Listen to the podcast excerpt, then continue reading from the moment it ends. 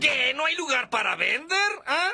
Bien, construiré mi propio módulo lunar con juegos de azar y mujerzuelas. De hecho, olviden el módulo lunar y los juegos de azar. Ah, olviden el asunto.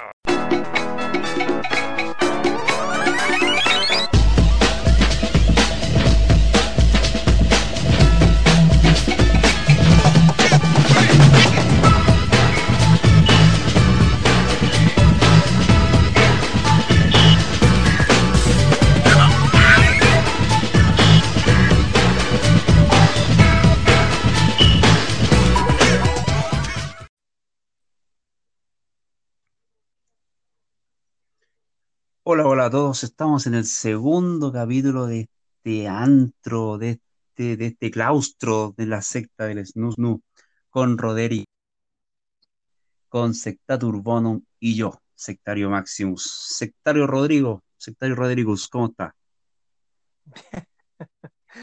Bien, bien, aquí recién ingresando ya listo para, para esta nueva jornada. Muy contento, muy contento. Ja, ja, ja. Muy, muy contento, muy contento. Se te nota, se te nota. Puedo, puedo ver a través del, del, del teléfono, aquí del celular, una sonrisa en tu rostro. Estamos esperando a, a Sectatur Bonum. Parece que tiene problemas. Eh, pero todos hemos tenido problemas dentro de estas dos semanas raras. Han sido- ahí, se, ahí entró, entró, se hizo la luz. Entró ¿Qué- Secta- qué los está problemas entrando de- Sectatur Bonum. Sectatur Bonum, ¿cómo está? Eh, bien, ¿cómo estás? ¿Se escucha bien? Sí, se escucha bien. Sí. Sí. No, Eh, bien, aquí en el hogar, no en modo Jacqueline Bernicelberg, obviamente, porque Como eh, nos gustaría a todos estar con no nuestra copa puede. de vino, no se puede estar siempre en modo Jacqueline Bernicelberg. pero como dijo Donald Trump, a falta de copa de vino no podemos tomar un desinfectante. Eh, ha sido una semana, dos semanas raras porque no hemos tenido, no hemos tenido secta desde, desde Pascua, esta Pascua de ultra, ultra resignación y reco- recogimiento producto de la cuarentena, cuarentena que todavía estamos, ya vamos en la ocho, vamos camino a la ochentena ya, vamos camino como a la ochentena, y ha sido una semana rara, ha sido una semana rara porque estamos frente a la angustia de volver a clases, volver al trabajo, abrir los malls, no hacerlo. El gobierno dice que sí se puede, dice vamos con todo para recuperación, para esta, este concepto de nueva normalidad que duró lo que dura un pedo en un canasto, porque lo dijeron en la mañana y en la tarde tenía otro nombre. Y los organizaciones como el colegio, el colegio profesores, el colegio médico, organizaciones civiles que dicen, no, no, no, no, paremos la cosa, todavía no se puede volver, es muy riesgoso, está la cagada afuera, que todavía no, guacho gobierno, todavía no. Partimos ese tema, sectatur, sectatur bonum. Eh, bueno, ya, como a mí me toca, yo soy el que empiezo con los fuegos. Eh, desde las hace dos semanas que no nos juntábamos en este espacio, primero saludar a las personas que nos vayan a escuchar. Esperemos que estén bien, si lo escuchan de día, de, de tarde, de noche de ma- en la madrugada. Eh, complejo, complejo podría definirlo, contradictorio, eh, cambiante, fluctuante, soberbio, eh, desconsiderado. O sea, como es Piñera, para que lo podría definir con una frase así corta antes que los metamos en analizar todo lo que ha pasado en estas dos semanas que ha sido de, de loco. Rodericus,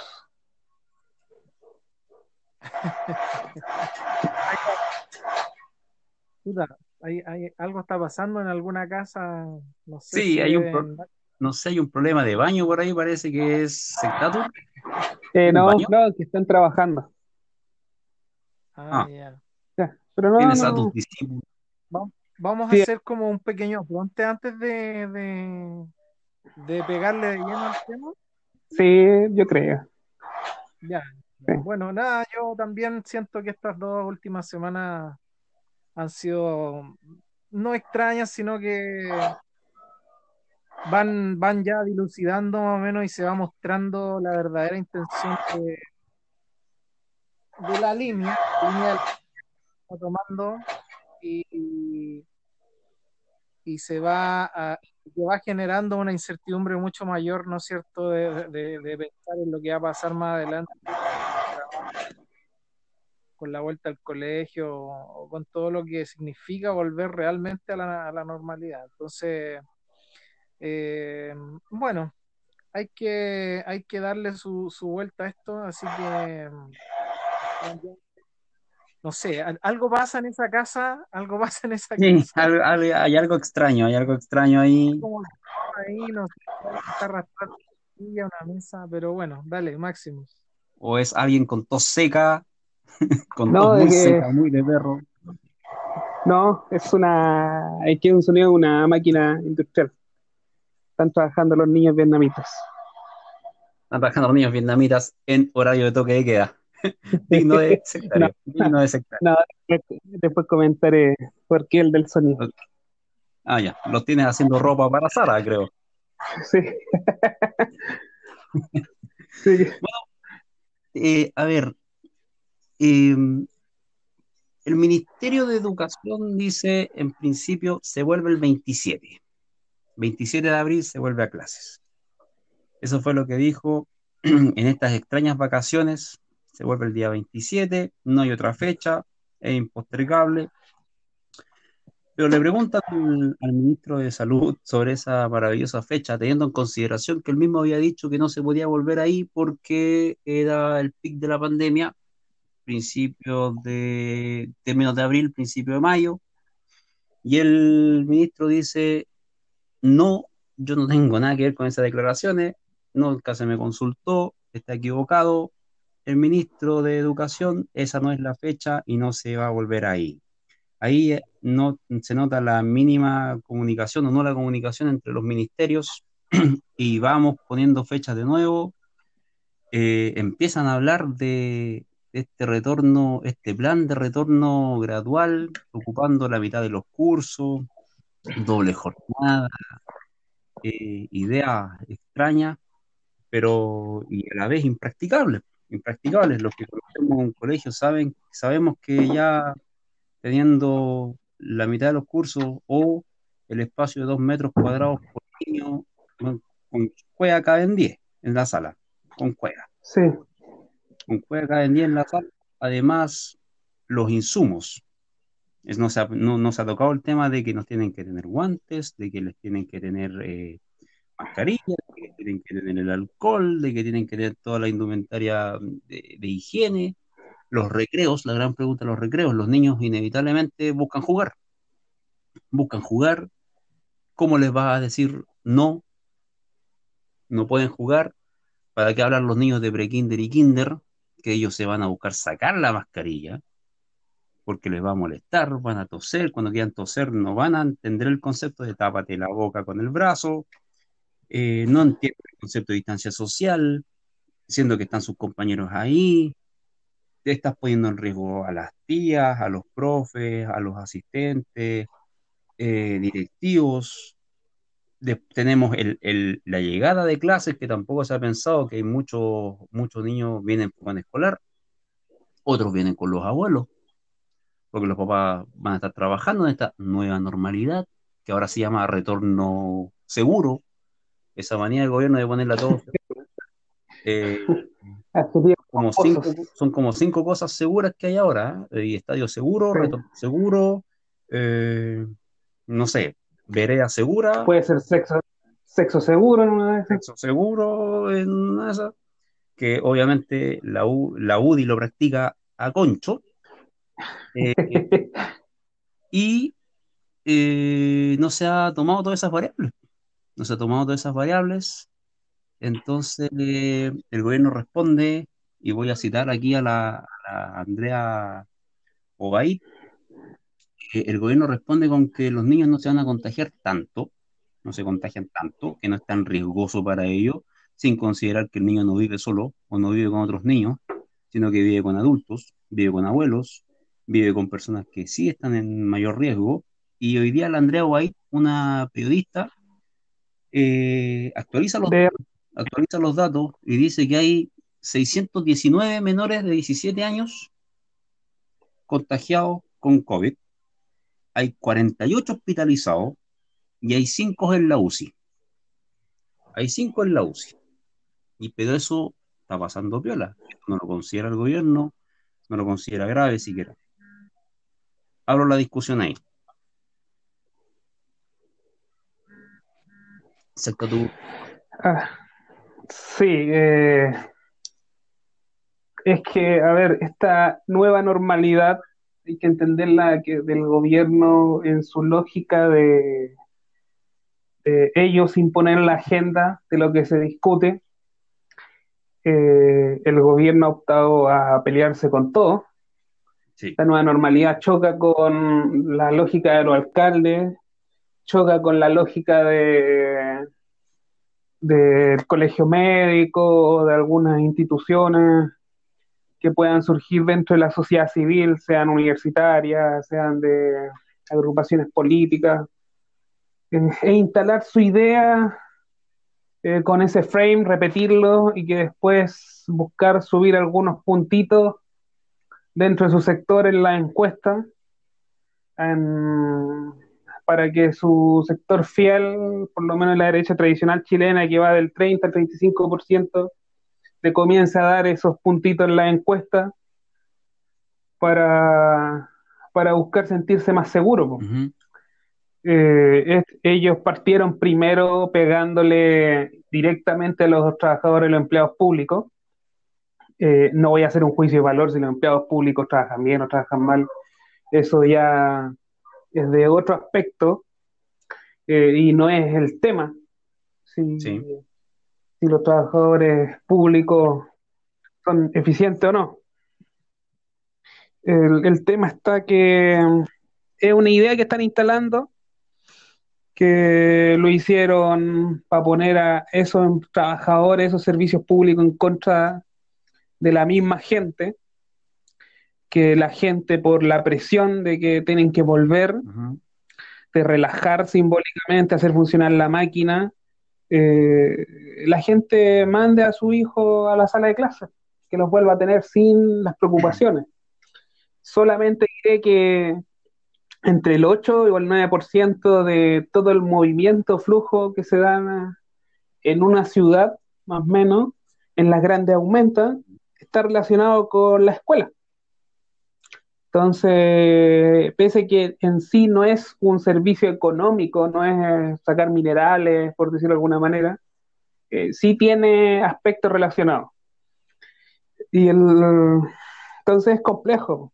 El otro día con esa famosa conferencia que hubo en vivo con la Comisión de Educación, en el cual le echa la culpa a las escuelas, que las escuelas no se habían preparado, que ellos eran los culpables de lo que había funcionado, fue tirar otro enemigo y fue instalar esta misma lógica.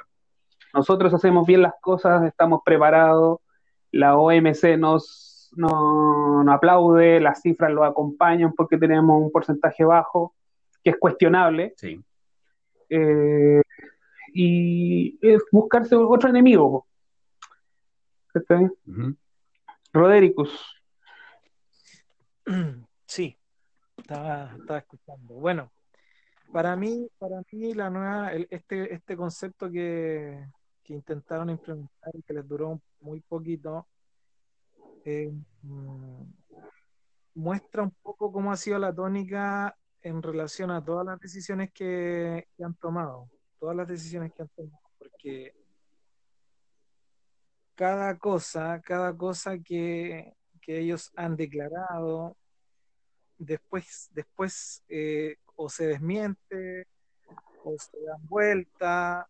Entonces, lo de la nueva normalidad es más o menos lo que ya había pasado. Para dar un solo ejemplo, eh, Mañalich intentó implantar la idea de que si te contagiabas el virus eh, y lo superabas, tú ya quedabas inmune y de a poco eso se ha ido se ha ido eh, desmintiendo por distintos especialistas y ya prácticamente esa teoría está por el suelo.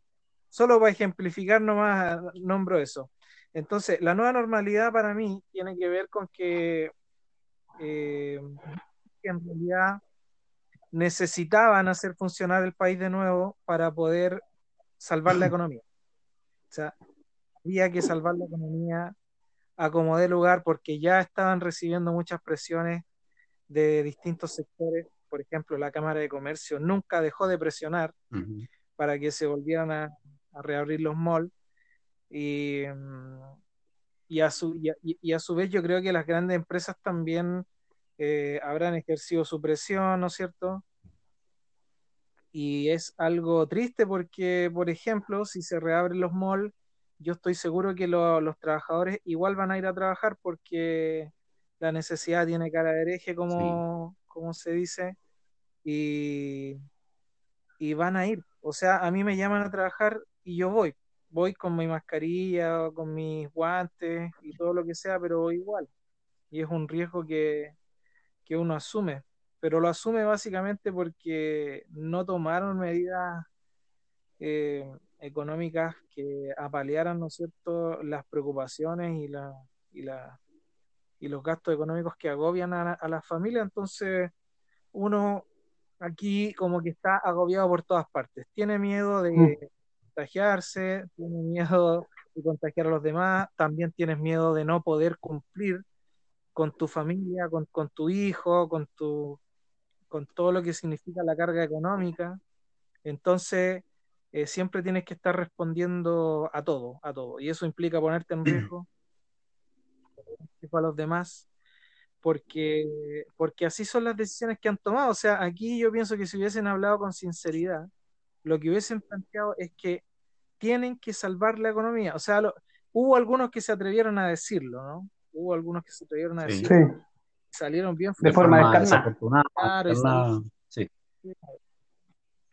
y salieron bien funados, pero pero no, no solo ellos lo piensan, o sea, yo pienso toda la plana, toda la plana del gobierno, toda la clase empresarial, toda la Cámara de Diputados, el Senado, que están que están súper piolitas, la oposición, como comentaba antes en, WhatsApp el sectario Maximus, eh, están bien piolitas porque porque ellos también están salvando su, su propio pellejo, digamos, pues si hay cuántos empresarios hay en la Cámara de Diputados, los partidos políticos, cuánta inversión hay. El Partido Socialista es uno de los partidos que más inversión tiene en, en el sector privado, entonces necesitan, necesitan que, que, la gente se vuelva a mover, necesitan que, y para eso, y para, y para que el país vuelva a esta nueva normalidad que quisieron llamarle, es necesario que los niños vayan al colegio, porque los papás así pueden salir a trabajar si el niño, yo, a mí me preocupa, yo que soy papá, si no, si no mando a mi hija al colegio es porque tengo que cuidarla yo o si no la mamá. Entonces, eh, el hecho de que mi hija vuelva al jardín a mí me va a permitir trabajar de manera más rápida. Pero es un riesgo que, no creo que se tenga que correr. Entonces, esta, esta nueva normalidad para la gente significa eh, que va a tener que sacrificar algo sí o sí. Porque tú, optas, tú optas el común, el común de la gente. Tiene que optar aquí. O sea, yo, por ejemplo, tendría que optar. ¿Qué hago? ¿Me quedo con mi hija en la casa y dejo de trabajar o mando a mi hija al jardín y voy a trabajar? Pero siempre voy a estar sacrificando algo. Siempre voy a estar sacrificando algo, porque si la mando al jardín y, y salgo a trabajar, voy a estar sacrificando el riesgo de que ella se pueda contagiar, que después pueda contagiar a mí, pueda contagiarme a mí, a su mamá, a su abuelo, y alguien va a salir eh, aquí bastante perjudicado. Entonces, y a su vez, si me quedo en la casa con ella, optando por la salud, eh, voy a sacrificar la parte económica. Entonces, mm. la nueva normalidad, la verdad es que, o este retorno seguro, eh, muestra algo que, yo ya había planteado hace un tiempo atrás, que siempre, siempre los que sufren son los mismos, ¿no? Los, mismos siempre. Y nuevamente vamos a ser nosotros, los clase media, baja, obrera, los que lo van a sufrir porque van a tener que optar y, y algo van a tener que sacrificar. Entonces, es complicado, ya, ya lo decía Sectario Maximus, lo de las salas por hablar ya más, acotarse más al, plano de, la vuelta a clases que quieren, implementar, es inviable absolutamente. Es inviable absolutamente, o sea, no hay que ser un experto eh, en educación ni en medidas de sanitarias ni de seguridad para darse cuenta de que es inviable la vuelta a clase eh, con el objetivo de que los niños no se contagien. Si tú vas a implementar una vuelta a clases, asumiendo, estás asumiendo que va a haber una explosión en los contagios. O sea, así, así hay que verlo. Yo pienso en una vuelta a clases y pienso al mismo tiempo en una explosión en los contagios.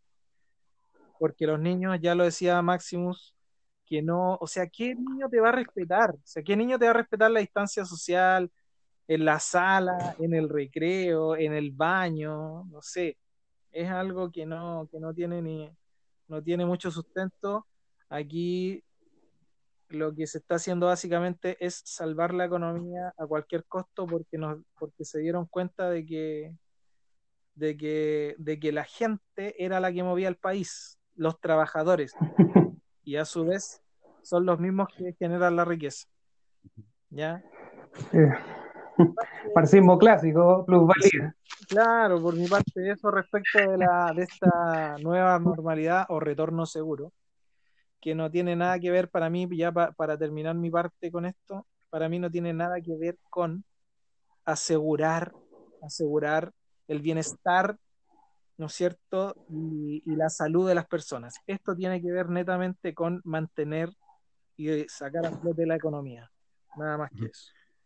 Eh, voy a, voy a, ponerme un poco en el lado B de las cosas. Em, nosotros cuando nos hablamos, hablamos del empresariado, eh, pensamos en lo macro, pensamos en el retail, pensamos en, esta, en estas transnacionales, ¿no? En los poderosos, pero llevándolo al plano del día a día, ¿qué pasa con, con esta real, de Real Pyme que tiene 10, 20 personas a su cargo y que, y que, lo, y que en el fondo necesita volver?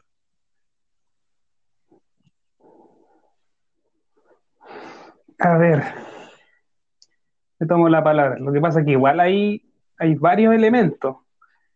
el gobierno no ha querido eh, contener precios, eh, negociar con los bancos, no ha querido meterse de forma real en la economía, siendo que lo puede hacer con el estado de, catástrofe que está ahora, eh, que tiene todo, o sea, el tema de espacio riesgo, con ese estado de catástrofe no hubiera tenido que pagar nada y, no, el privado no hubiera tenido que hacer nada, porque la ley lo faculta.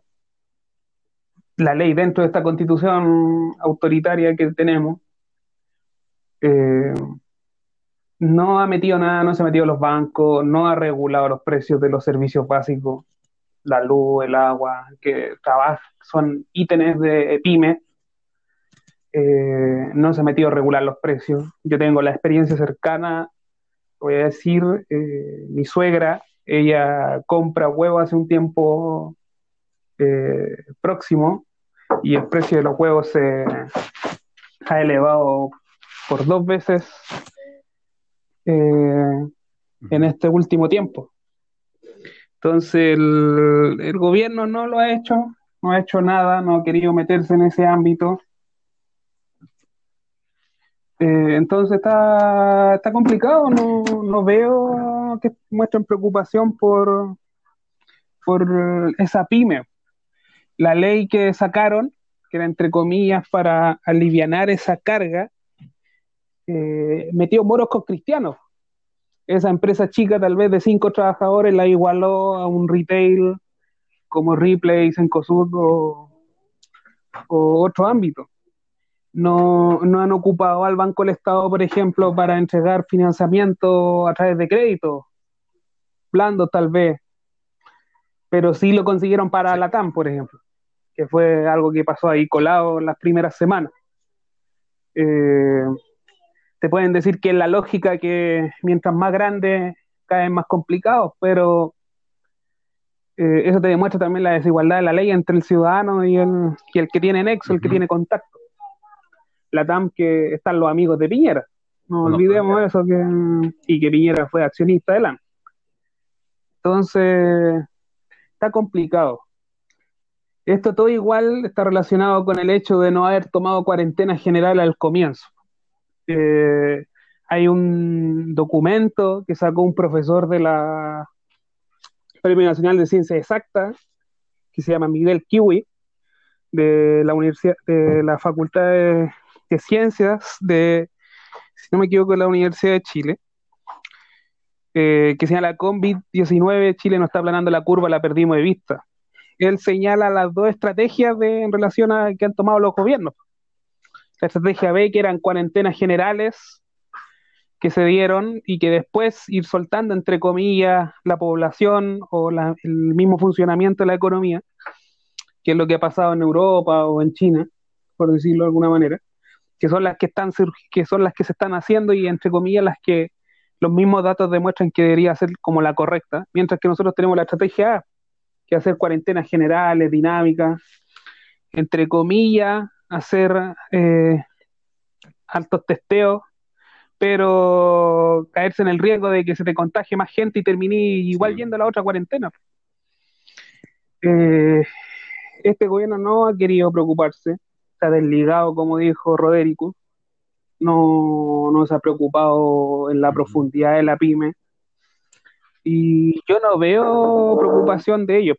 Ellos están apostando a que se enferme poca gente, muera poca gente, y que tal vez por gracia de Dios por las condiciones climáticas o por algún ovni que baje que no, que no haga que la gente se enferme y muera, tratar de contener lo menos posible y tal vez después sacar la máquina a funcionar la economía.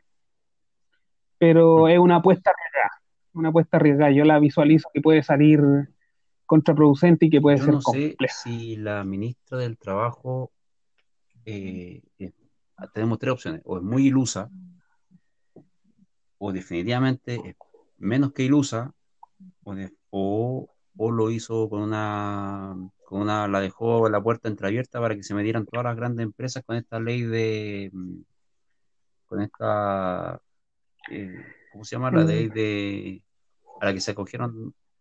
sí, la ley, eh, esa. Protección del empleo. Porque lo dijo ayer o antes de ayer, dijo, yo no pensé que tanta empresa iba a esa ley, ni que tanta persona iba a estar cobrando el seguro de cesantía. Yo leo eso y yo y se me vino a la mente esas tres cosas. O es bruta, disculpa que lo diga, o es bruta, o es muy ilusa e ingenua y por ende incompetente para el cargo, porque tú tienes que pensar en todas las variables y en todos los recovecos legales porque te los van a usar. El empresario macro te lo va a usar. O definitivamente dejaste abierta la puerta o dejaste abierto por lo menos una ventana para que se te colara y lo hiciste a propósito. Yo creo que es más la decir que nunca pensé que tanta gente iba a ocupar este seguro de cesantía es desconocer la realidad de la clase media baja en sus necesidades más básicas. Es desconocer, la, es desconocer las necesidades del, del, día a día de la gente a la que tú, a la que tú eres la cabeza en algo tan primordial como el trabajo. Eh, es, no, no adentrarte en las necesidades del día a día de la persona en cuanto a lo monetario, ni tampoco saber cuál es la cuál es ni siquiera el, gasto mensual que tiene una persona en referencia a su ganancia. Eh, y eso es, definitivamente, es maldad. Definitivamente es maldad e incompetencia. Em, cuando tenemos el ministro de Educación que sugiere esta distancia entre estudiantes en una sala de clase, pienso lo mismo, o es ingenuidad absoluta, o es desconocimiento, o ya es burla, o ya es burla. Y de ahí yo creo que socialmente la gente está acumulando más rabia, porque son frases tan desafortunadas como esa las que permitieron un estallido social la de las rosas tan, la de las rosas tan baratas, levántense más temprano, eh, y ahora nos quieren meter con el tema de dos niños por sala o cuatro niños por sala. Eh, y, o 20, o 20, que era como lo que supuestamente sacaba el, el, no sé dónde consejo. 20 cabros ahí. Y el yo no pensé que fueran tantos quienes cobrarían ese seguro de cesantía. Para mí tiene el mismo calibre esa frase junto con, bueno, ya el ya pateado en el suelo Mañalich, con su día a día de enfrentarse a todos y a todo. Porque cada conferencia de Mañalich en la mañana a las diez y media yo lo pongo para que se enfrente con el mundo, se enfrente con los alcaldes, se enfrente con los periodistas, se enfrente con el colegio médico. Eh, y la gente sigue acumulando raya. Entonces yo creo que esta, esta retorno seguro que le llaman va a ser contraproducente para ellos. Va a ser contraproducente porque apenas un trabajador pise su trabajo, va a significar que yo puedo salir a la, a la calle a protestar y retomar el estallido social. Rodrigo. Mm, Sí, yo sí. Bueno, la- lo de las pymes igual, igual es un tema súper sensible, ¿eh? como para bailar un poco con eso primero antes de pasar al... Eh, es un tema súper sensible porque en realidad no sé cuánto porcentaje de la población, digamos, de empresas serán las pero me imagino que no debe ser menor. Y, y claro, como decía Max, y, eh, que son empresas que básicamente manejan, no sé, 10, no sé, ya ponte hasta 30 personas que Pone la manejan. panadería del barrio. Claro, o, o la panadería del barrio que te tiene, ¿cuánto? Cinco personas, seis personas, que lógicamente, bueno, no, no, no, yo no, no pondría como buen ejemplo las panaderías porque siguen funcionando. Ah, claro, pero, pero hay algunas que. Tienen dos locales y Sí, tenéis no, que por cerrar ejemplo, a uno. ver, yo- yo-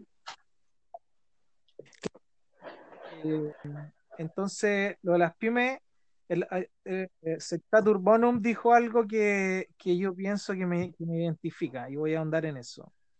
Em, y también quiero agregar algo. Mira, yo no he sacado la cuenta, pero Pa- Piñera, no sé si ha implementado tres, dos o tres paquetes económicos Sí. Fuertes para, para salvar la crisis, que son miles de millones de dólares. ¿Ya?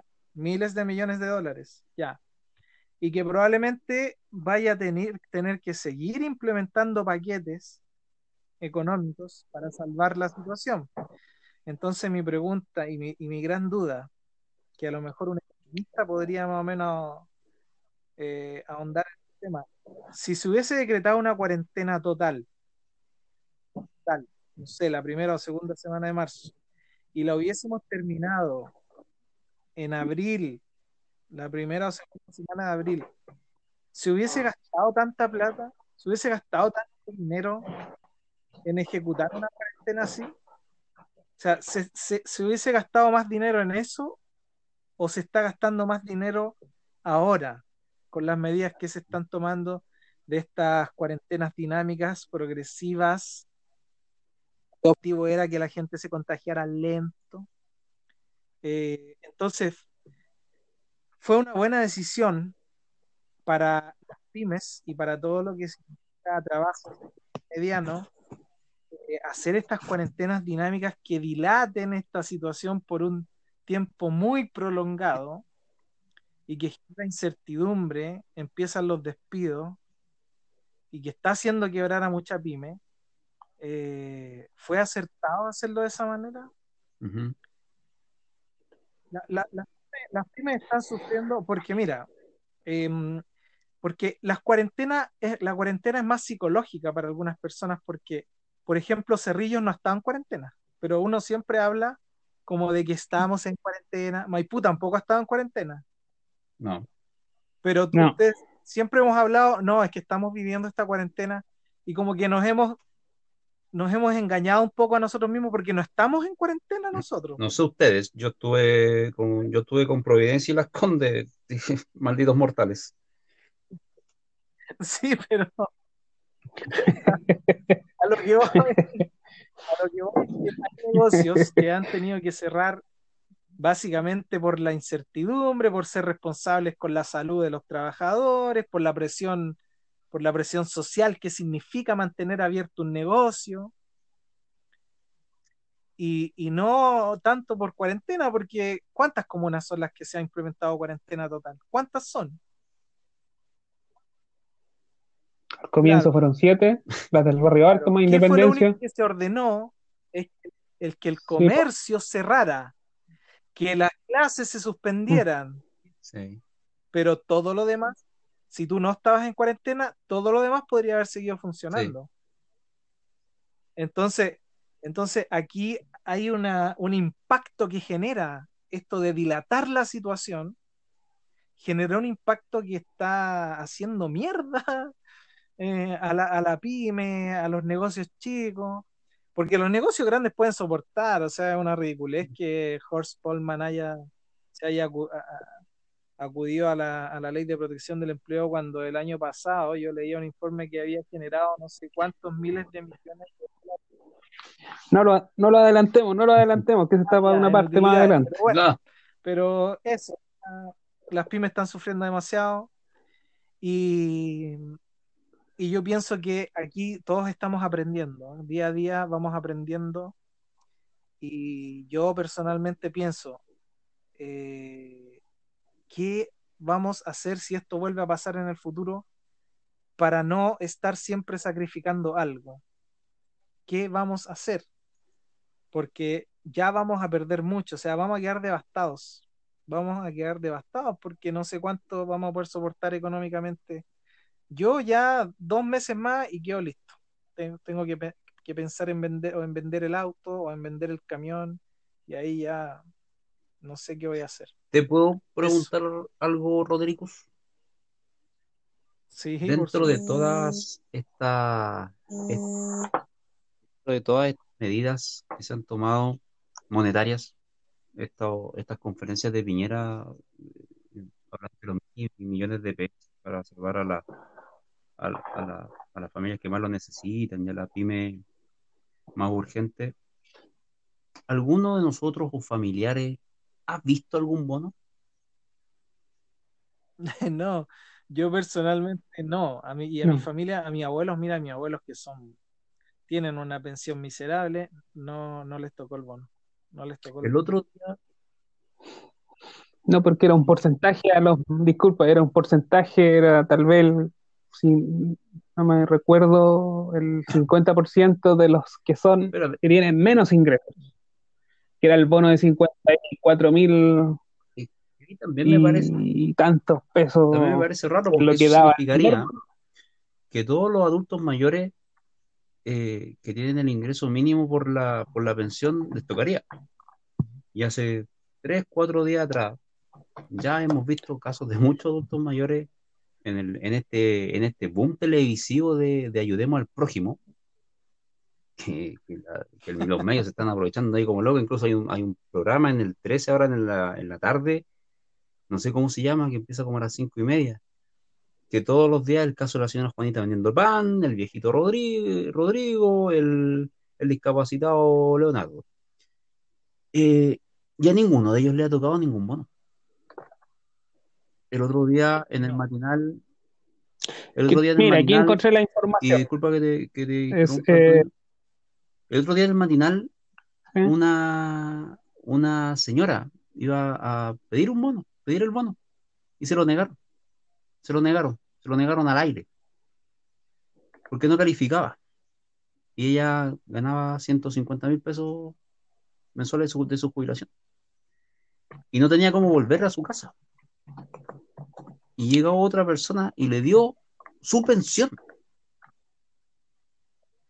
No fue el ministro que estaba ahí, no fue el subsecretario, no fue ninguno de los animadores que estaba festinando y sacando rating con la señora. Irma creo que se llama, se llamaba o algo así, o Irene. Pero llegó otro pensionado, un igual, un igual, que sabe que eso no es show, que sabe que ahí estaba la necesidad real, no estaba el rating, y le dio su pensión. Y me pregunté, me pregunté a cuánto de esas personas, a cuánto adulto mayor, de hecho, mi abuela misma no recibe esa, ese bono, y está dentro del grupo de más necesitados. Por eso pregunto, ¿quién conoce a alguien que le toque?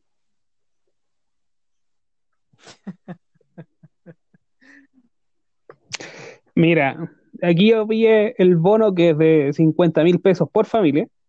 Solamente pueden recibirlos aquellos que pertenecen al 60% de hogares más vulnerables según el registro social de hogares. Tenéis que pensar que ese registro, eh, esos datos, por ejemplo, si tú lo pones ahora en Google y pones datos sobre el registro o cuantificación de, del registro social de hogares, no, los encuentras de forma automática. Entonces ya de partida, yo, nosotros que tenemos cierto, cierto conocimiento y que podemos navegar por las redes, ya ese dato, por ejemplo, no lo tenemos. Instagram. Entonces, eh, si yo quisiera meterme para saber cuánto es el porcentaje de gente que está calificada, no lo puedo, no lo tengo. No lo tengo así a la mano. Entonces, yo en el plano personal mío no llegó nadie, tampoco, nadie tiene el beneficio. Eh, mi abuelo tampoco, que está también, que tiene con. y es Déjame decirte, Sectatur, Bonum y, y Rodericus, nosotros literalmente estamos durmiendo a la orilla del tren. a la orilla del tren. Sí, pues. Entonces, ¿qué se necesita? Yo no sé tampoco, y, dentro de todas estas palabras de Piñera, no es claro qué se necesita para postular. ¿Qué tan cagado de hambre tú tenés que estar? No. Eh, tenéis que estar en la pobreza, haber hecho la ficha social y haber estado que en ese menos de, en ese 60% de, de registro social de hogares ya automáticamente, yo te lo digo, por ejemplo, si nosotros somos personas que tuvimos, terminamos cuarto medio y estamos eh, arrendando, ya no calzamos dentro de eso. ¿Está Porque ya el hecho de arrendar para el registro social de hogares te eleva en la ficha. Yo que estoy en proceso de compra futura de casa, el hecho de que nosotros estemos pagando el arriendo, aunque sea un arriendo que es por un familiar, que no es del mismo precio que se está pagando en el mercado, ya eso no los deja optar a, más puntaje que los permitiría tal vez en una postulación de, casas para más adelante tener más beneficios, por ejemplo. Entonces, si tú excluyes a eso a personas que son, por ejemplo, con título universitario, pero que tal vez no estén trabajando en este momento, ya lo excluye de ser de, ese sector más vulnerable. Entonces tú, ya tienes una serie de, disculpa, tienes una serie de limitantes y ya te está excluyendo de eso. ¿Tú sabes lo que necesitas para poder acceder o por qué quedas fuera de estos bonos? No, no tengo idea. Yo solamente lo que manejo y de lo que estoy averiguando es de que puedo a ir al banco y correr mis créditos por tres meses. ¿Tú puedes correr tus créditos o tú tienes que sacar un nuevo crédito? No, no, si posibilidad de, eh, te están dando la posibilidad de correr el crédito tres meses, los pagos, pero después te las van a, esa, esas cuotas te las van a cargar no sé en cuántos meses, además de tu, de tu cuota que vas a pagar normalmente te va a aumentar un porcentaje que se va a dividir, el total se va a dividir en no sé cuánta, cuántos números. Aumenta la tasa. Como la máxima, la máxima solución que le están dando a, la, a las hoy, pymes. hoy vi las noticias. Y yo, hoy vi las noticias. Mi, caso. Y disculpa hoy vi las noticias que los bancos aumentaron la tasa de interés. ¿Cómo explico eso a la gente? No, es que, es que lo que pasa. Pero no hay control de precios. yo hay, un, hay una, un, artículo que encontré que no lo leí, no sé por qué, debería haberlo leído. Pensé que no iba en tanta dirección con este podcast que estamos haciendo ahora, por eso no lo leí, pero debería haberlo leído, ahora me doy cuenta. Que hablaba de que hay un especialista, un economista que está planteando de que estas medidas que implementó Piñera son un negocio absoluto para la banca, un negocio redondo, que van a generar miles de millones en ganancia para ellos. Mm. Entonces, voy a buscarlo y voy a tratar de leerlo de nuevo porque, porque ahí esa es la lógica. O sea, tú dices, ¿cómo le explico a la gente que le aumenten la tasa de interés? Porque, el- el- porque aquí el objetivo no es ayudar a la gente. Aquí el objetivo es sacar el mayor provecho posible de la situación. El ejemplo de las mascarillas, que ya lo hemos manoseado tanto. O sea, una, una caja que te costaba eh, 2.500 pesos, ahora te vale 20.000. Entonces, ¿qué, qué, ¿qué más prueba uno necesita para darse cuenta de que incluso te vas a estar muriendo y te van a vender algo? El ataúd. Claro, y vas a pagar tu propio ataúd y vas a pagar todo lo vas a No, pagar es que sí. pasamos de hacer nuestras propias mascarillas a nuestros propios ataúdes. El tema es que nos van a subir el valor de la caja, del pallet. Sí, ¿no? Obvio, obvio. Y, y, y- y mira, qué interesante, disculpa que te interrumpa, sería bueno saber si es que las funerarias aumentaron el valor, aumentaron sus precios, Sería buen ejercicio. que lo más probable es que lo hay, Sería buen ejercicio. Y, lo- y, los, y los parques también, el sendero, no sé, los cementerios, ¿qué ha pasado? ¿A- ¿Aumentaron sus valores? ¿Qué, qué, qué están haciendo con respecto Claro, a o cuál es la tasa de, o cuál es la tasa de negociación, porque Pues- te cobran eh, el- la compra, la mantención y el servicio. Claro, si aquí, y aquí es todo oferta y demanda, o sea, si antes morían 100 personas y están muriendo 1000, eh, le subís 100 pesos a cada, a cada tumba y cuánta plata más vaya a ganar. Sí, eh, voy a meter otra, otra ahí, cinco minutos de discusión. Hoy día, respecto a eso, Alejandra Matus, la periodista Alejandra Matus, que ha tenido su, su acierto y sus bemoles, eh, eh, hizo la comparativa entre marzo 2019 y marzo 2020 y dijo y mostró que había un 12% más de decesos. A lo que Mañalich le, ex- le explicó hoy día que se eh, que, bueno, valga la redundancia, se explicaba por la cantidad de lunes que tenía este marzo comparado con el marzo del año pasado. Y que eso explicaría un poco Sí. más eh, la tasa de mortalidad.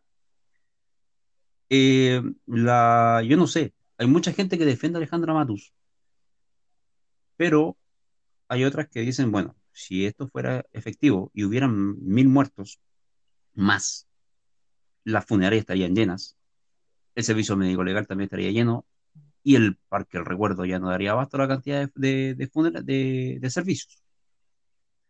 ¿Estamos eh, empezando a tirar cifras alarmistas en ese sentido sin los estudios? ¿O no? Sí, sí, disculpa, yo, yo la cifra. Lo sí, es muy adelantado, pero probablemente vaya a pasar porque nosotros estamos camino al pic. O sea, nosotros no hemos vivido el pic de, contagio ni, ni, ni de crisis respecto de- del coronavirus. Y la tasa de mortalidad va creciendo. Yo leí hoy día un artículo donde hacían una línea. Hace dos semanas atrás la tasa de mortalidad del coronavirus era del 0.5, me parece. Y hoy día estamos ya en el 1.28, si no no actualizo, hasta el La 21 de abril era la letalidad 1.4. Ya. Entonces la tasa de mortalidad va creciendo, no va disminuyendo. ¿Ya? Y los contagios a su vez también van, si ya como decía Bonum hace un rato, la, la curva se perdió de vista y aquí se le está bajando el perfil a la situación más que nada. Entonces, ¿va a morir más gente? Sí, sí. Ahora no sé si, si tanta gente como para que colapsen los cementerios, eso no, no creo que vaya a pasar, pero era por poner un ejemplo. Sí, nada. tú pierdes la curva cuando dejaste de hacer los test y se te presenta la- el porcentaje de 70 personas asintomáticas. 70% de personas asintomáticas. Entonces, ¿cómo mides la curva? Claro, ¿Les parece si hacemos una pausa, sectarios? por supuesto, ¿Les parece? por supuesto. Sí, Ok, sí. Me quedaron varios datos, ahí, pero ya algunos datos sobre el banco 48 que después minutos, voy a 49 entregar. minutos dest- destruyendo este gobierno de mierda. Sí. Eh, sectarios, vamos y volvemos con el segundo tema.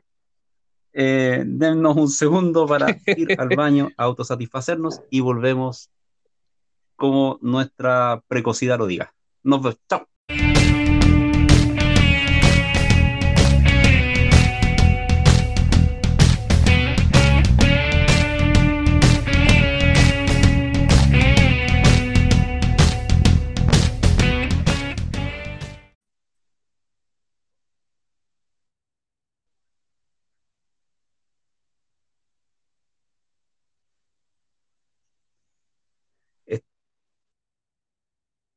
Parte de nuestro podcast, La Secta del Snus, un segundo capítulo. Les recuerdo que estamos en distintas plataformas. ¿ah? Oigan, sectarios, estamos en distintas plataformas ahí para que lo, para que lo publiquen. Estamos en Anchor, en Breaker, en Google Podcast, en Radio Public y en Spotify. En Apple no, porque los malditos eh, no nos admitieron por copyright, así que pueden quebrar e irse a la mierda. Eh, Secta Turbonum, quería Sí, decir algo antes. eh, en relación a la, curva y los estudios, recomiendo, lo vuelvo a decir, el, artículo de opinión del profesor Miguel Kiwi del Centro de Desarrollo de, Nano- de Nanociencia y Nanotecnología Sedena. COVID-19, Chile no está planando la curva, la perdimos de vista. Yo creo que para mí el, el principal dato de ese artículo es que con esta estrategia que nosotros tenemos, en el cual es una estrategia dinámica, depende de los test que se hagan para confirmar realmente si tú conoces la, la curva. Él señala que tendría que ser exponencial la cantidad de test que tú haces cada ciertos días para que tener en realmente la curva entre contagiados y reales, casos confirmados. Él señala que para un día deberían haber 3.500, cuatro días más deberían haber 7.000, cuatro días más 14, después 28.000 y así sucesivamente hasta llegar hasta 56.000 que él que pone el número así, que te permitiría mantener una curva de datos significativa de acorde a la realidad de lo que se estaría dando. Eso en Chile no se da. Eh, lo más que alcanzó a llegar, según este mismo artículo, fueron algo de aproximadamente 5.000, 5.000, 5.000 test más o menos.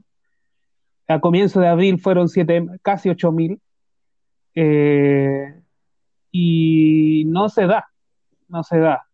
Eh, las conclusiones que tiene este- esta columna de opinión son, son complejas eh, y pueden ser que de cada 10 personas, tal vez 5 o 6 puedan que estén contagiadas, a lo más.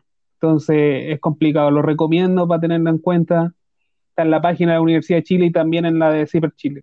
Y en relación a, lo- a los créditos, eh, yo personalmente tuve que tomar un crédito el año pasado por, que, por una enfermedad de mi pareja, en el cual tuve que tomar dos créditos para pagar la cuenta hospitalaria. Eh, ya ese crédito ten- ya tenía un 30% de, de interés. Ya lo había dejado eh, uno en tres años y el otro en dos. Y lo que me ofrecía el Banco Santander era a ese monto aplicarle un 20% sobre y tirarlo mínimo a 48 meses. O sea, la deuda en ningún momento se, se mantenía. No te estaban ofreciendo un beneficio monetario, decirte, ¿sabes qué? Por tres meses, por esta plata que está entregando el Estado para dinamizar, entre comillas, tu negocio y mantenerlo a flote, porque la gente no va a poder pagar. Yo me pongo en el caso que yo puedo pagar por el momento. Eh, no sé si más adelante podré pagar. Pero te está diciendo que ya, te aplazo estos meses, pero después cuando tú me tienes que pagar, no me debes eh, los dos años que te quedan o el año y medio que te pueden quedar, sino ya te están calzando mínimo 48 meses. Entonces, la pérdida es por el momento, tal vez financiera, puede ser que muestren pérdida tal vez este año, que les va a significar pagar menos impuestos, que también está ligado a eso. No lo olvidemos de eso, pero a la larga eh, el negocio está redondo. no hay por dónde. Y como yo lo siempre lo he dicho en conversaciones personales de nuestro grupo, eh, ganancias privadas, pérdidas públicas. Lamentablemente, tal vez la pandemia más complicada que se tenga la humanidad en estos últimos 20 años, el sector privado, por lo menos acá en Chile, se está esquilmando a la gente y con plata pública. Y para terminar, hay un tema que tal vez los beneficios no está ligado o sea, estos gallos van a ganar plata en algún momento. ¿Sí? Pero sí, sí. Oh. Se nos fue. Se nos fue. Se nos fue. Se nos fue. Justo cuando yo le iba a preguntar si se había recuperado su pareja Julio. Eh, no, él puede hacer puede hacer reingreso. Eh, reingreso, puede hacer reingreso. Le estoy mandando la invitación. Ya. Bueno, yo creo que hay que pasar ya al otro tema así ya.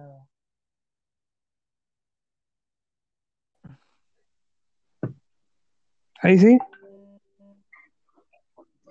Ahí sí. Eh, Sí, ¿Está reconectando? Sí, está reconectando. Sí. está, sí está. Sigo. No sé si sigo. Ahí entró. Eh, Ah, y Sí. seguiste embalado, seguiste embalado. No, no, Ah, estoy sí. esperando, no, estoy esperando para que me den el aviso. Estaba hablando Eh, con la nada, dije, Sí, fuiste al sí. monte, fuiste al monte, bajaste.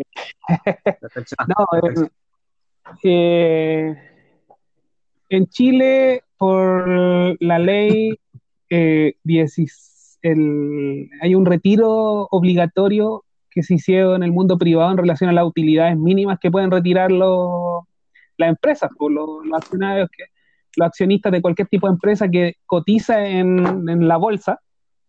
Esa ley le tienen mínimo un 30% para sacar de utilidades anuales que buscan.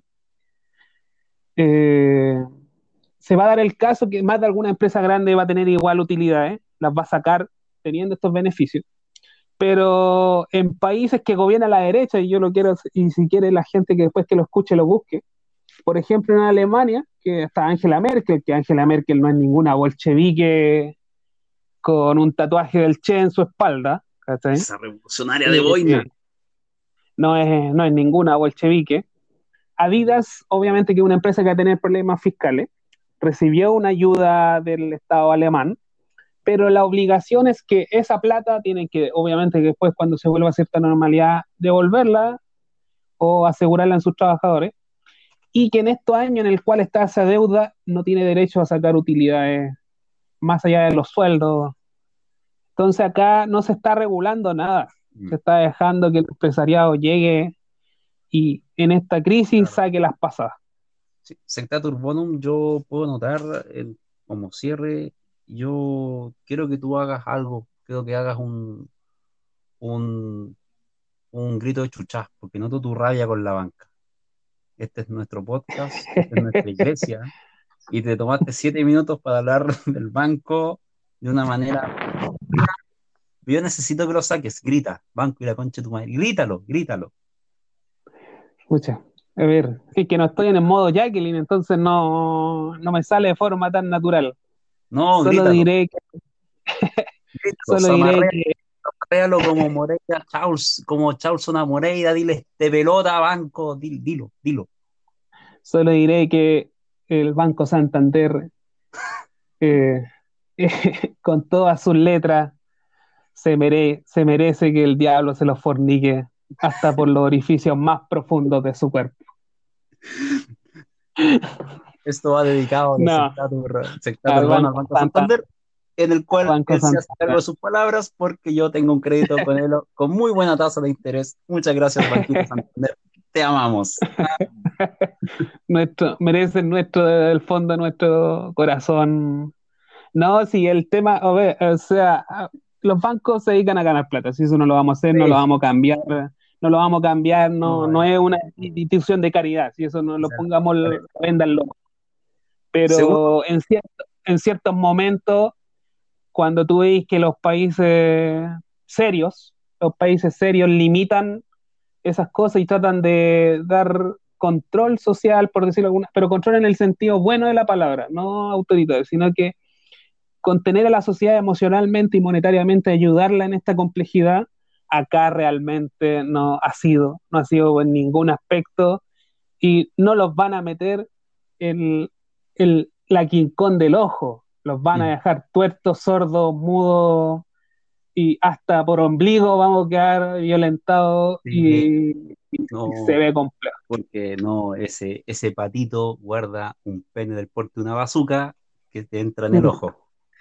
Segundo tema, sectarios, segundo tema, vivir en ah. cuarentena. Yo ya perdí completamente la noción de cuántos días llevo. En lo personal, yo perdí la noción en el día treinta y tantos. Me despierto y para mí todos los días son sábado. Eh, bueno, yo no sé en qué día estoy.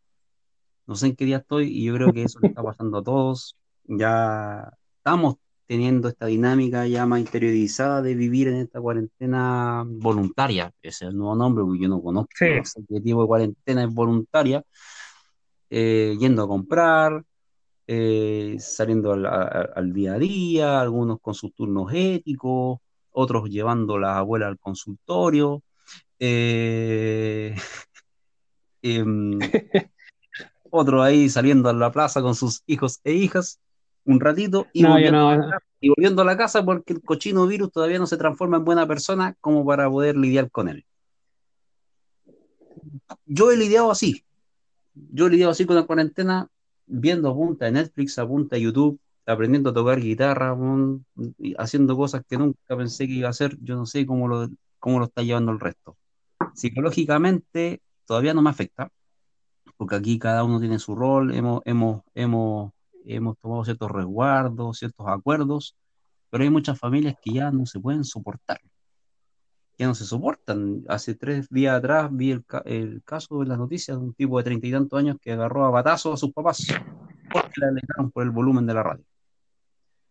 ¿Qué va a pasar con esta cuarentena? ¿Cómo vamos a salir de esta cuarentena? ¿Vamos a salir tan renovados como dicen, tan, tan cambiados como personas o piensan que no? Roderico, siga usted como yo estaba delante hablando. Ya. A ver, la cuarentena voluntaria. Eh, a mí personalmente no me ha afectado tanto, pero sí me ha afectado. Hay, días y días, ¿no es cierto? Yo tengo días donde me siento un poco mal, un poco angustiado, y otros días donde no, donde no tanto. Em, es difícil a pesar de que depende de muchos factores como yo en la cuarentena. Yo tengo la suerte de que aquí en mi casa tenemos un patio gigante donde uno se puede esparcir, pero igual necesita un poco más de, de distracción. Pues yo a mi hija, la verdad, las primeras semanas no la sacaba a la calle, pero ya después a los niños, yo pienso que a los niños les, pasa mucho la cuenta ya ella necesitaba salir y, la empecé a sacar, lamentablemente en las tardes la empecé a sacar cuando había poca gente afuera, casi nadie.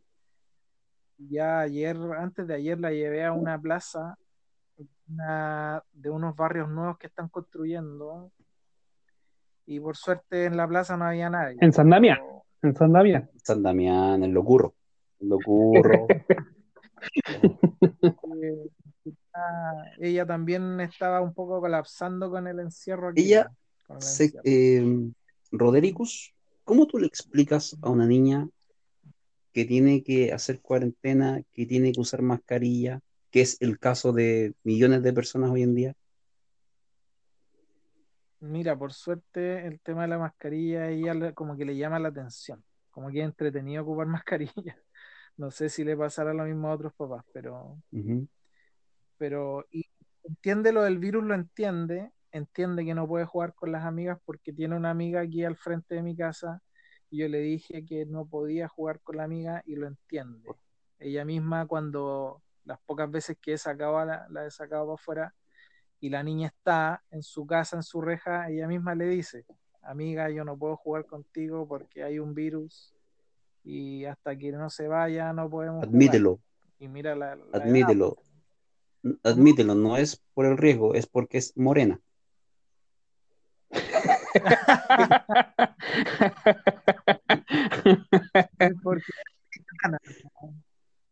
No, entonces, pero mira, esta- esto igual le va a pasar la cuenta a la... Yo pienso que hay personas que se van a ver muy afectadas económicamente.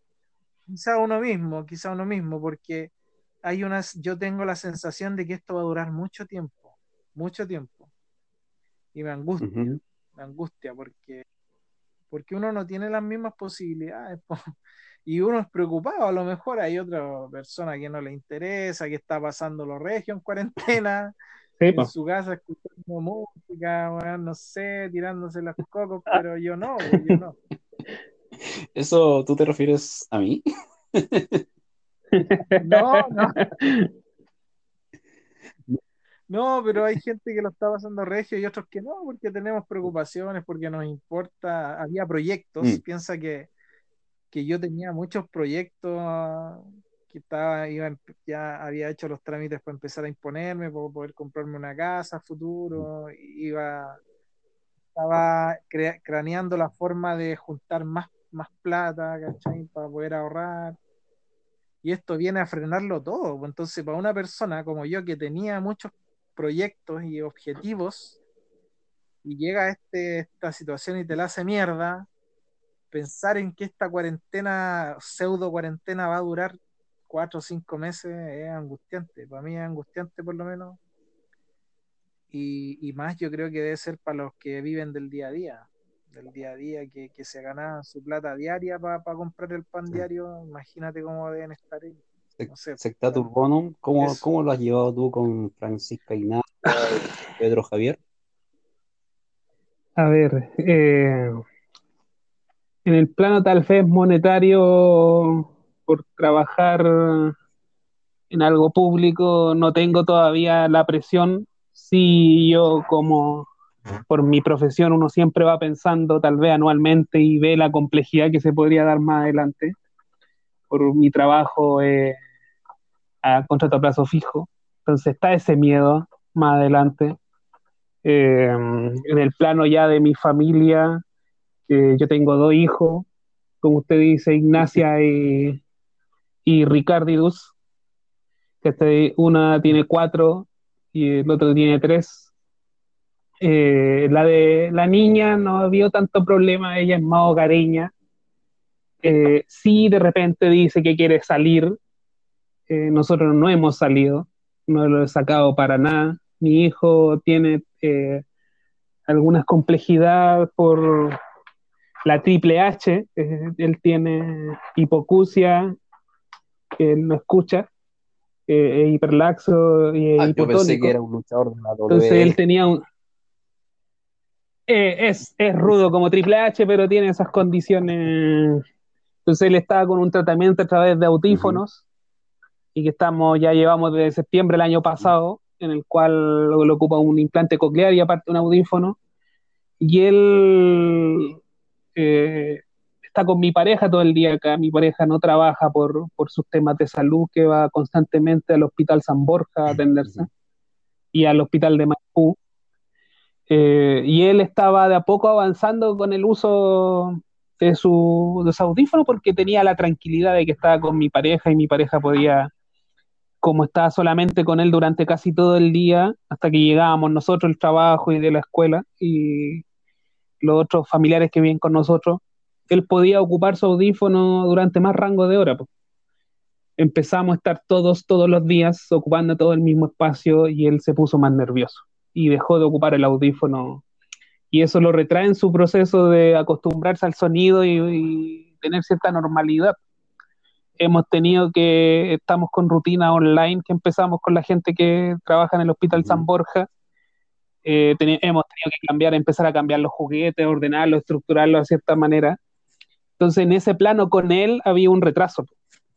Cuando recién empezamos esta cuarentena personal, porque igual yo salgo solamente lo mínimo, he salido cuando fui a comprar cosas al supermercado a fin de mes, el pan y la feria, nada más, no he ido a ver a mis papás ni a mi abuelo.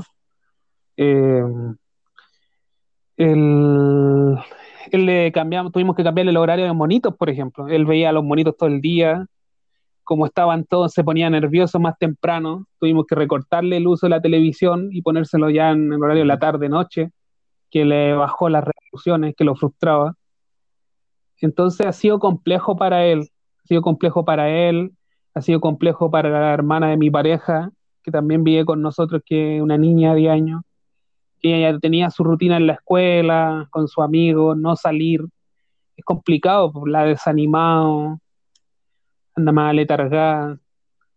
En el plano personal, mi pareja igual está más cansada porque al estar todos nosotros se tiene que hacer, por ejemplo, almuerzo para todos y ayudar.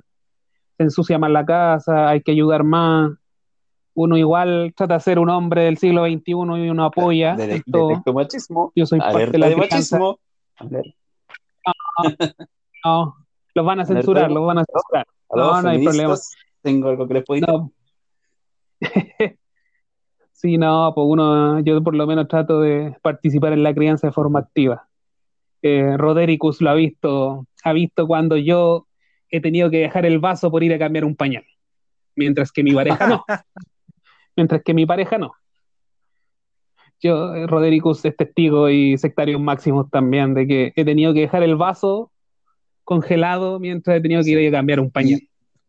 Entonces, se nota en el barrio se nota esta dinámica nueva, esta, esta, esta reticencia a relacionarse con el otro en esta cuarentena, en esta sospecha de que el otro, de que el otro, de que, no sé, tengo que mantener mi distancia, o, o, todavía se vive este tema de barrio. O sea, empiezo a media, yo creo.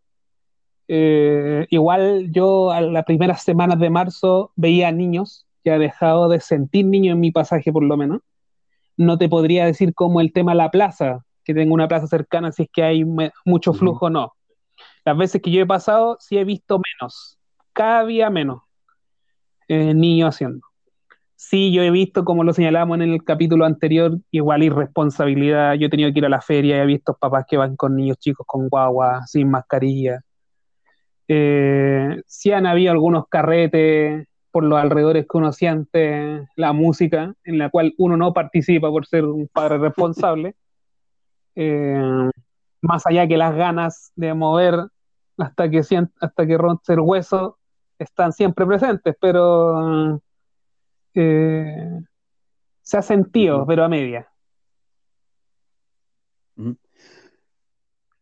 Rodericus. Sí, Sí, en el barrio casi se ha notado, se ha notado el cambio. Em, bajó mucho el ritmo y, la gente no sale. Y si te ves en la calle cuando yo voy a comprar el pan, te saludan y listo, así como que ya. Sigue, sigue el camino nomás. Eh, pero yo no lo, no, no, no, lo veo como que sea una desconfianza, sino que es más como precaución en realidad. O sea, hay que tener la precaución de mantener la distancia para, en el caso que que uno pueda contagiar al otro. Pero se ha dado casos, se ha dado casos de residencias sanitarias que... han sido apiedradas, de gente en contagio que ha guardado su cuarentena y que han sido apiedrados por los vecinos, es prácticamente eh, con una horda. Así. Eh... Ah, sí, lo que pasa es que, lo que pasa es que gente del rechazo hay en todas partes. del, retraso. espera, espera, hay que hacer un disclaimer. Nosotros, nosotros tenemos nuestra posición política, cualquier opinión es responsabilidad nuestra, no es responsabilidad del podcast. No, no, pero eh,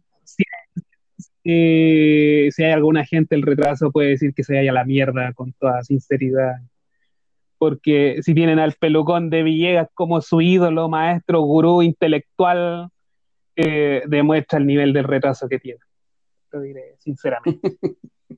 Insisto, esto, esto es responsabilidad de los videos de en este podcast, de responsabilidad de quienes lo emiten, papito Horst em, Dios, te, bendiga. Em, no, en lo personal, yo, en lo personal yo no estoy en la situación de ustedes. Yo creo que estoy al otro lado de compartir más con adulto mayor. Tengo aquí, estratégicamente hablando, antes de que, cuando ya apenas se decretó esta cuarentena, yo tomé la decisión unilateral prácticamente de, traerme a toda mi, mi familia adulto mayor a una misma casa. Eso involucraba mover a mi, a mi abuela, que ha vivido toda su vida en las en los altas cumbres de independencia, eh, acá a, al lado del estadio. Al lado, al lado de Santa Lauren. Sí, te voy a decirlo, el estadio Saint Laurent. Eh, y traerla a estos, a estos parajes eh, a la orilla del tren, aquí en Maipú City. Em, ah, mira, lo llevamos bien al principio, lo llevamos bien al principio, pero ahora la señora obviamente está extrañando estar en su terreno. Está extrañando estar en su terreno, estar en su ambiente, tener su movilidad, ir al consultorio por ella misma, porque ella es, tengo la fortuna de que es autovalente. Y lamentablemente en este la saqué de un terreno para ponerlo en otro completamente desconocido para ella.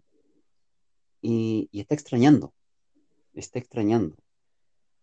Y, y, prácticamente he tenido que explicarle como un niño chico porque esos, los adultos mayores llegan un momento en que, en que no captan todo con la misma rapidez y lucidez eh, del por qué. Del por qué no puede volver a la casa todavía, del qué pasaría si vuelve sola y llega a salir y contagiarse, el, tema de la, de la, mortalidad, de que, de que ella está en alto riesgo, y ahí lo, lo entiende cuando le choca la información, cuando ve el, hogar de adultos mayores donde, donde hay un fallecido, dos fallecidos en la Florida, entonces ahí se refleja. Eh, mis papás, eh, el tema del trabajo, ahora estaban en la cuarentena, pero, pero han visto cómo la gente está perdiendo empleo. Ellos son parte de la gente, del grupo etario que está perdiendo empleo. Y para qué decir mi padre que trabaja en cierta municipalidad donde hay un superhéroe con espada y pelo rubio que cortó muchas cabezas. Que cortó muchas cabezas. Y, sí, va a seguir cortando. Sí, va a seguir cortando cabezas. Y, y, todo apunta a que tal vez mi, mi papá pueda quedarse sin trabajo por culpa de Hitman. Eh, y tengo el otro lado, que es mi mamá, que está salvada por tener un jefe un tal, un dueño de supermercado de origen alemán, que, en el caso de ella la ha protegido. Por eso te preguntaba, por eso te preguntaba eh, acerca de, esta dicotomía entre algunos empresarios y otros no, y otras no, porque ella se siente más protegida. En cambio, el servidor público, el servidor público, que, es mi padre, mm. eh, está más propenso a cuando debía ser el privado el trabajador privado. Y eso ha traído un poquito, un poquito de, angustia, de angustia. A pesar de que nos hemos llevado en la casa, no tengo nada que decir, nos hemos llevado bien, cada uno tiene su rol, yo soy el, yo, yo me autobauticé como el hueón de los trámites. Eh, llevo a mi abuela al consultorio, hago las compras del supermercado, trámites bancarios, llego a mediodía a limpiar, todos limpiamos, llego a desinfectarme prácticamente en esta, nueva dinámica que significa que tenéis que llegar y no tienes que abrazar, no tienes que besar, no tienes que no tienes que manosear a nadie con entusiasmo, como, como un sectario lo haría, sino que tienes que primero bañarte, desinfectarte y después decir hola. Y eso, eso yo creo que es el gran, que ha sido el gran, el gran choque, el gran golpe para muchas familias el tema de la cercanía, el tema de cómo te relacionas, el tema de que de no poder tanto abrazar a tu, a tu, a tu familia, a tu hija. Yo tengo amigos que me han dicho que no pueden llegar y abrazar a sus familias porque trabajan en salud. Trabajan en salud. Y eso significa que no pueden acercarse abrazar a, su, a sus cabros chicos por el temor de contagiarlo. Tengo una conocida que trabaja en una urgencia. En una urgencia y prácticamente tomó la decisión de, ponerse en cuarentena, de ponerse en cuarentena y aislarse de su familia por el temor de contagiar. Entonces, por eso, por eso les decía, si había un tema de, todavía seguir con esta, con esta fraternidad, o ya uno ya está más ensimismado y esto va a repercutir en una sociedad futuro mucho más individual. ¿Secta Urbano? No, Ah. Rodrigo, Rodrigo, ahí justo iba.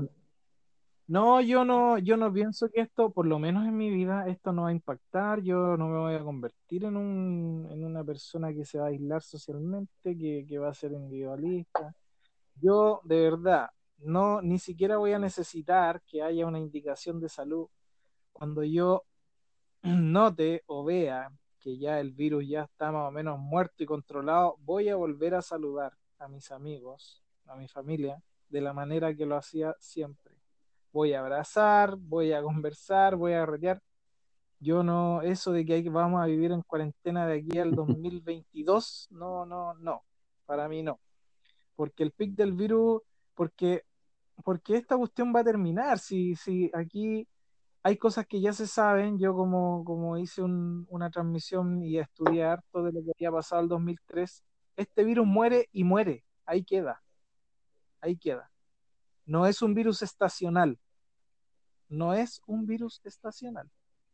Entonces, una vez que se acaben los contagios, ya se acabó. Se acabó. Y, y la dura, nosotros con mis amigos ya lo tenemos más o menos, más o menos claro, que cuando esta weá se acabe, vamos a hacer un vacilo histórico del que no sé cómo Hay una, hay una, Correr hay una junta por ciertas calles de hace- Cerrillo. Weón, vamos a quedar. No, va a ser la mierda. Capaz que ahí muramos. Va- Capaz va- que muramos en vamos, va- la película con, no, no, una alpargata. Otra, Bueno, no, no. Y, y- y quiero aportar un dato, quiero aportar un dato anecdótico de cómo me ha afectado la cuarentena y, como para huellar un poco. Eh, y ya ahí voy, y ahí yo ya termino mi participación y después creo que Sí, vamos dándole curso parece. para terminar.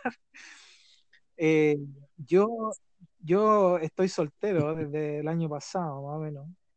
Ya voy a cumplir como un año soltero. no me calzan las fechas. Y, y antes, y antes Déjame de decir, déjame decirte, lo edito, después lo edito, pero no me calzan las Antes- fechas. No vamos a conversar. En. Espérate. Procede. Puede ser más, puede ser menos. Eh, antes del coronavirus, para mí el tema de, de- de la abstinencia sexual no, no era tema, no era tema. No me sentía mal porque no, no tengo una pareja sexualmente, pero a raíz del coronavirus y esta cuarentena como que a uno lo hace ponerse más sensible y, y ahora ya eh, estoy extrañando un poco abrazar. Noto, noto, noto que me estás. Roderico, tú me estás seduciendo. sentir la zona erótica. Bueno, eso. Mm. Eh, hay mucho rápido y furioso corriendo por tus venas en estos momentos. Eh, eh, no, yo creo que no va a cambiar las dinámicas. O sea, va a cambiar las dinámicas por el momento. Ya cuando, entre comillas, se descubre una, cura más efectiva y que los estados van a empezar a implementar con vacunaciones masivas, que se piensa que entre un año, seis meses mínimo, un año, eh, la gente va a volver a relacionarse. El chileno en ese aspecto, eh, yo he conocido gente de Ecuador, eh, conocí una vez un holandés, igual señalan que el tema del saludo, por ejemplo, en el chileno no se da en otros países de la misma manera. Por ejemplo, ese saludo que se da de beso, de abrazo, como a la forma inmediata, eh, en otras partes no se da eso. Entonces yo creo que después la gente va a ver un tema de cuando ya vuelva una normalidad más real, no está impulsada a la fuerza, cuando ya se puede ir al cine, yo tengo unas ganas de ir al cine, tal vez ir al centro a ver una El película Capi- y después pasar a comer Capi algo con año mi pasado. pareja. Eh, yo digo Normandí follar. para no... Dilo, ya apoyar ahí. Yo tengo, yo tengo- yo tengo información No, o sea, sí, pero eh, solamente lo estoy diciendo de manera positiva. hay una cura que sería Eh, el sexo gay.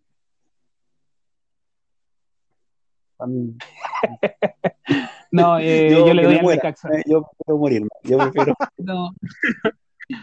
Sí, no, no, no tengo problema que la gente ocupe sus orificios de la manera que, que les plazca. Yo, yo por lo menos le doy al Necaxa en ese aspecto y solamente entregaré ese orificio en el momento en que tenga que ir a esos exámenes y espero que me toque un doctor con, con manos, con dedos pequeños y llegaré con un chocolate y un trago para que me trate bien. Eh, en esos momentos que tiene que uno ir a verse por la próstata. Creo que eso ya es una eh, violación ya más que profunda. Sí, pero es, una, es algo que tenemos que hacer todo y que en algún momento los va a pasar. Eh, no, yo, yo siento que igual después la gente, cuando ya se vuelva a cierta normalidad más concreta, más efectiva, eh, la gente va a retomar los espacios. Lo que veo complicado y complejo es que si esto tal vez se alarga y no hay medidas concretas para la sociedad y se comiencen a ver porcentajes de cesantía altos y haya hambre, eh, todo lo que quedó pausado del estallido social eh, puede tomar más fuerza y con una autoridad deslegitimada, sin ninguna conexión social, eh, se puede dar complejo, se puede dar complejo y eso yo siento que es complicado, eh, no se va a poder manejar y que en un capítulo más adelante vamos a tener que analizar el tema tal vez de los liderazgos. Lamentablemente ahora esta crisis del 18, no solamente no hay liderazgo por el lado de, la derecha, entre comillas, tradicional, por el otro lado hay muy poco eh, y, y la gente está descreída, la gente está descreída, está desilusionada, desilusionada está enrabiada, está frustrada, no cree en nada. Eh, y puede ser complicado en ese aspecto. Yo espero cuando ya se vuelva a cierta normalidad, yo echo de menos ir a trabajar a colegio, eh, echo de menos cierta rutina, uno echa de menos a ver la gente con la cual uno trabaja, que tiene relaciones, de, más amistad. Eh, Sí, eh, golpear y encerrar en ciertos espacios eh, de la escuela y hacerlos, no, y hacerlos pelear en plataforma los gladiadores americanos eh, y uno apostando detrás como vil sistema tailandés ahí apostando dinero viéndose como los niños se golpean con varas. uno echa de menos esa rutina, pues esa rutina de nosotros mismos juntarlos cada cierto tiempo, en algunos espacios de, no quiero, del no quiero decir nada sobre esas juntas, porque las últimas han sido frustradas, no voy a decir por qué, pero cada uno sabe su cruz y cómo le pesa. ¿Le parece? Hacemos una pausa Entonces, y volvemos con la última parte. Sí, vamos con la... Vamos eh, a una pausa, nos vamos a lavar las manos con alcohol y volvemos para la última parte del podcast La Z del Snus. Chao.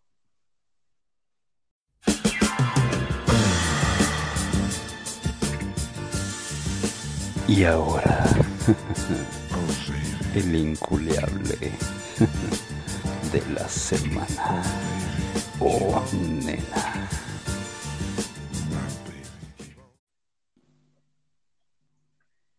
Volvemos después de esa intro sensual eh, con el inculiable de la semana. Una sección que ya queremos que se transforme en un clásico, que va a ser siempre, vamos a cerrar siempre con, con este personaje, con este personaje eh, que representa lo peor de la semana, Secta Turbonum.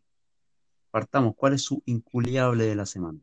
Ya, este un, eh, son dos instituciones eh, yo lo tenía la semana pasada ya guardado. He tenido senda Twitter con gente del rechazo que me ha, me ha tratado de buscarle las patas al gato. Pero mis inculiables de la semana, sin ninguna duda, pero eh, que lo han manoseado a todos, es Ripley y Almacenes París. eh, aprovechando esta ley, Ripley, una empresa que el año pasado, y yo traté de buscar por internet eh, los datos de la memoria, me metí a los datos de la memoria a buscarlo, y yo por mis cuentas me metí en, la memoria de Ripley. Ellos el año pasado con crisis y todo, ya habían ganado 75 mil millones de pesos el año pasado. y Almacenes París, que es más complicado encontrarlo, pero como es parte de Sencosud, eh, de, algún alemán chileno, eh, que tuvo ganancias solamente el año 2019 de 200 mil millones de pesos. Eh, que esta empresa, estas pymes tan importantes de este país no pudieran resistir un mes y mandaran a los trabajadores aprovechando este resquicio legal de la ley a que sus sueldos sean pagados por sus seguros de cesantía que es plata de ellos, eh, me parece que son despreciables. Esto no es un tema ético de plata. Ellos después cuando se vuelva, se vuelva a la normalidad en un año tal vez recuperen lo perdido y tal vez meses recuperen lo perdido por estos meses, por esto, este tiempo y que estas pymes no puedan aguantar un mes en pagarle a sueldos a la gente. No creo que los sueldos de Ripley y de Almacenes París de la señora que te vende el calcetín o el pantalón ahí en la tienda sea millonario. No lo creo pues, de ninguna manera. Eh, que esta empresa con estas utilidades eh, no pueda aportar tal vez durante un tiempo. Yo creo que sería justo, sería complicado para ellos seis meses, un año, pero esto empezó en abril, o sea, empezó en marzo, a mediados de marzo, y que en abril, a mediados de abril, digan que no pueden pagar y que son pymes, me parece realmente despreciable y se merecen ser todos los inculiables que son y, denunciarlo. Solo como guinda torta mirando los, los directorios, esta cosa que es complicada. Hay un personaje que pudo ser presidente de Chile en el directorio Repli, un tipo que era de Maipú, hijo de Ferretería, que es Lores Goldberg, este mismo personaje que la televisión lo, lo, metió como posible candidato, este mismo gallo está siendo parte del directorio de Ripley y te demuestra que de la conciencia social de llamar a sus trabajadores colaboradores, estas empresas de mierda no la tienen en nada y se merecen ser los inculiables de la semana Ripley y Almacenes París con todas las de la ley. ¿Tú te refieres a Lorenz Goldman, el mismo que, que me sacó a los 33? Sí, pues miembro del directorio Ripley. miembro del directorio Ripley. Ahí, y hay otro personaje que tal vez no es conocido para la gente, que es Felipe Lamarca, eh, ex principal cabeza del grupo COPEC, eh, ahí cercano a la concertación en los años, o de Plan Boy en la década de los 80, cuando se hicieron las privatizaciones. Eh, un gallo que invitaban a Tolerancia Cero cada cierto tiempo cuando existía ese programa en Chilevisión. Era un empresario de los que, entre comillas, tenía cierta conciencia social. Este directorio y los accionistas, que son la familia Calderón, que la ironía es que pasó la Teletón hace una semana atrás y vieron una donación millonaria que después descuentan con la ley de donaciones, que es lo patético. No voy a criticar a la Teletón en este momento porque no es el programa, eso lo podríamos ver en otro aspecto, analizar ese fenómeno televisivo. Eh, donaron, no me acuerdo la cifra exactamente ahora, replay, y semana después le dice a la gente, a sus trabajadores, que ellas son pymes y que su sueldo, que va a ir decreciendo durante estos meses, eh, lo paguen con su seguro. No sé que algunas ofrecieron tal vez algún bono, alguna suspensión de crédito interno, pero empresas que ganan miles de millones de pesos y que tienen acumulado ganancias durante 5 o 6 años, cuando uno ve las memorias anuales, que no todas las empresas las tienen. Yo traté de buscar algunas empresas y no habían, Almacenes París no tiene de forma independiente, tuve que meterme en la de Sencosud. Eh, demuestran la brutalidad de nuestra, nuestra elite, que eh, a la menor medida te la clava en los ojos y que después cuando tienen problemas son como el meme de Abello tapado en una frazada que son una pobre empresa. Eh, no, no da, da una rabia, da una impotencia y se merecen, por lo menos de mi parte, ser lo inculiable la semana Para complementar tu inculiable, me encuentro una publicación del 2007 y con esto, digo, del 2010 y con esto cerramos. Felipe Lamarca, Ironías de la Vida, ¿eh? Dice, no hay excusa para despidos por fuerza mayor. Empresas deben pagar las indemnizaciones. quien te viera, quien te ve. Eh, Rodericus. Miembro del Sí, mi, mi, yo la voy a hacer más corta. ¿eh? Mi inculiable de la semana lo voy a mantener porque lo iba a cambiar, pero no, lo voy a mantener. Eh, el guardia que le puso la patada al haitiano en Santiago Centro o en la estación central, parece que fue. Porque era sospechoso de portar coronavirus y de andar eh, en la calle eh, con contagio. Y resulta que salió negativo, no estaba contagiado. Entonces, estos imbéciles, ¿no es cierto? Que son yo, yo no sé qué tienen, el, qué nivel cognitivo, qué nivel intelectual, ¿no? Debe ser muy bajo como para tener esa reacción de pegarle una patada a una persona solamente por su color de piel, porque ya vemos que si hubiese sido rubio, no le hubiese, probablemente hasta lo hubiese ayudado, ¿no es cierto? Obviamente, obviamente, obviamente. Yo lo he visto todos los días, creo que como rubios como tú, como yo, como secta turbano. Claro. Oh, caucásico, caucásico y con ojos amarillos, ni siquiera celeste. Sí. Y bueno, y, estoy seguro que ese guardia que le puso esa patada a esa persona eh, en alguna marcha del retraso debe haber andado. Eso. Eso pasa cuando se le da poder al que no sabe manejar. Eh, el, mío, el mío son dos, son dos. Eh, corto también, Carlos Zulet. Carlos Zulet, ¿quién es Carlos Zulet? El presidente de la Cámara de Comercio de Santiago, que hace unos días atrás, yo lo tenía para la semana pasada, y hace unos días atrás se manda la frasecita de no podemos matar toda la actividad económica por salvar algunas vidas. Eso ya tiene ligazón con, con lo que dijo Sectatur Bonum, preferir lo económico por sobre la vida, para mí ya es lo más despreciable, para mí es el inculiable. Y el segundo son todo esto a causa de, de, lo, del estallido de, la explosión de algunos casos de coronavirus en algunos CITES, en algunos, en algunos casos con hacinamiento, y viendo cómo la gente culpabiliza a la gente haitiana que han salido en la televisión por tener el coronavirus prácticamente, por ser un riesgo para la, para la sociedad, yo me pregunto, para mí el inculiable son los dueños de esas casas, son los dueños de esos terrenos, yo lo veo en Altos de Independencia, que veo gente que habilita casas, habilita casonas, porque se murieron sus abuelos, se murieron sus padres, y no tienes, y tiene cero interés de, estar ahí. ¿Y qué hacen? Pescan las piezas, las separan y vamos metiendo gente.